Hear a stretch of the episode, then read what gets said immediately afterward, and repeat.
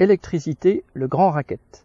Des clients du distributeur d'énergie ENI ont été abasourdis en recevant des factures de régularisation de plusieurs milliers d'euros sans que cela corresponde à une augmentation de leur consommation d'électricité. Pour augmenter le nombre d'abonnés, ENI proposait des contrats avec un prix variable momentanément moindre que celui de ses concurrents. Aujourd'hui, il se rattrape en augmentant fortement ses tarifs, alors même que les prix du marché de l'électricité sont plutôt à la baisse.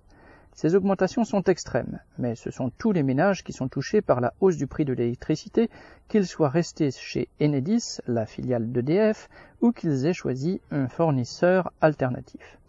Même le tarif réglementé vient d'augmenter de 10%, après avoir subi une hausse de 4% l'an dernier, puis de 15% en début d'année les ménages populaires sont de plus en plus nombreux à devoir moins se chauffer l'hiver et à risquer des coupures pour impayés.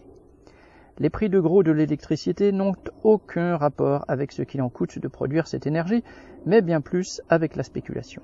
Ainsi, sur le marché européen, le prix au jour le jour du mégawattheure était de 86,7 euros le 15 août.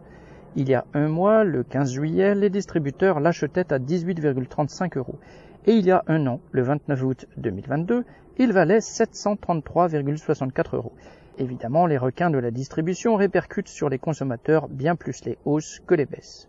Lucien Détroit.